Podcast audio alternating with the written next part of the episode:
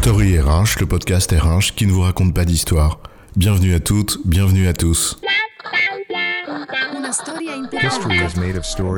Dans cet épisode, nous allons nous intéresser à la croissance externe et ses implications en termes RH.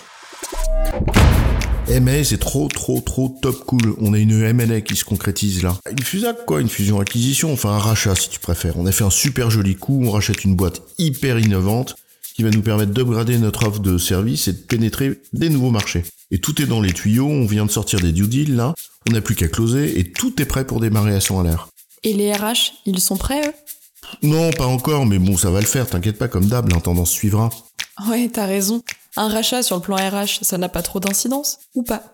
Alors que certains cantonnent ce sujet uniquement à des passages de seuil et de nouvelles contraintes légales à venir, le sujet est en fait bien plus vaste que ça pour la fonction RH. On fait le point?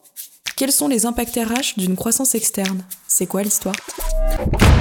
Avant de commencer, rappelons qu'une entreprise est en croissance lorsqu'elle voit ses revenus, son bénéfice et ou son effectif augmenter sur une période donnée. Et cette croissance peut avoir différentes sources. Croissance interne, internationalisation, croissance externe. Et c'est justement la croissance externe et ses implications pour la fonction RH qui nous intéressent ici. Généralement, la croissance externe consiste en l'acquisition d'une entreprise ou éventuellement aussi de prise de participation. L'avantage, c'est que ça va souvent plus vite que la croissance interne. Make or buy. Là, c'est le versant buy. Concentrons-nous un instant sur les difficultés que pose une fusion-acquisition sur le plan des ressources humaines. Alors, sur un plan technique, d'abord, le premier aspect, c'est bien souvent le problème de l'harmonisation des statuts et des régimes. Et on peut pas faire ce qu'on veut comme on veut. Il y a un cadre juridique à respecter, bien sûr, et ça a surtout des conséquences importantes pour les personnes. Tu as raison. Et s'ajoute à cette contrainte juridique une contrainte financière déterminante dans l'harmonisation des régimes, comme la mutuelle, la retraite, etc. Ce serait pourtant plus facile de dire, allez hop, on prend les régimes les plus avantageux et on les applique à tous, partout. Hop, une belle harmonisation par le haut. Alors, ouais, ce serait facile, mais en fait c'est intenable sur un plan financier. Et c'est là où le dialogue social avec les représentants du personnel, c'est clé bien sûr. Mais c'est aussi la capacité sur le terrain à faire la pédagogie de ce que ça change pour les gens. Mais c'est pas tout, il va bien falloir gérer les gens derrière, ceux qui arrivent.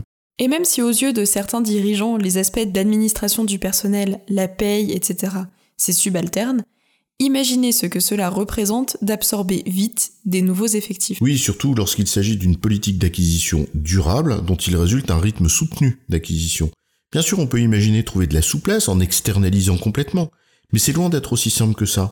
Encore faut-il harmoniser en amont ces réglementaires pour que ça se passe bien. Sans compter avec la pression sur des métiers pénuriques, comme les gestionnaires de paye, à laquelle tout le marché est confronté. Les implications sur le SIRH, le cas échéant, les aspects logistiques, etc. Bref, la capacité à absorber rapidement de nouveaux effectifs, ça s'improvise pas, ça s'anticipe et c'est loin d'être aussi simple qu'on ne le croit. Au-delà de cet aspect technique qui constitue inévitablement la première marche de l'escalier sur le plan RH, se pose la question fondamentale de la culture. Et sur ce plan culturel-là, là encore plusieurs problématiques se dégagent et sont malheureusement dans la pratique souvent sous-estimées alors qu'elles sont déterminantes pour le succès de l'opération. Combien de fusions ont planté ou pris un temps bien plus long que souhaité pour devenir réalité à cause de cette dimension culturelle, je suis pas loin de penser que c'est une cause centrale pour la majorité des échecs. Cela pose de nombreuses questions.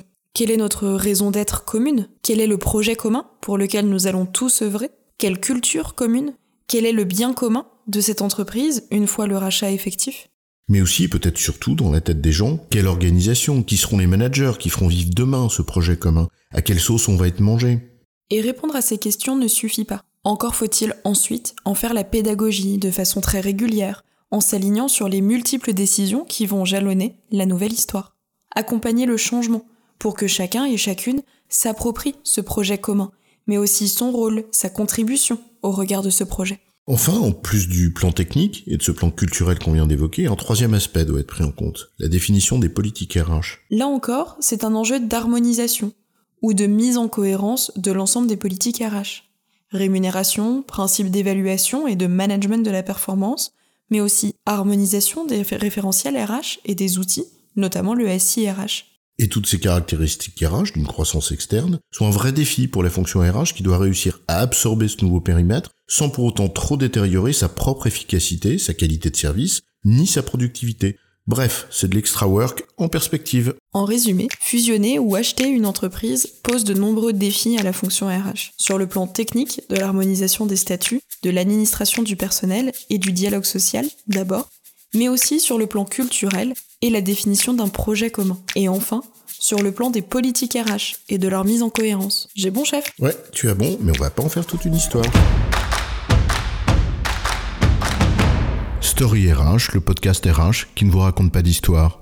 Retrouvez tous les épisodes sur storyrh.fr.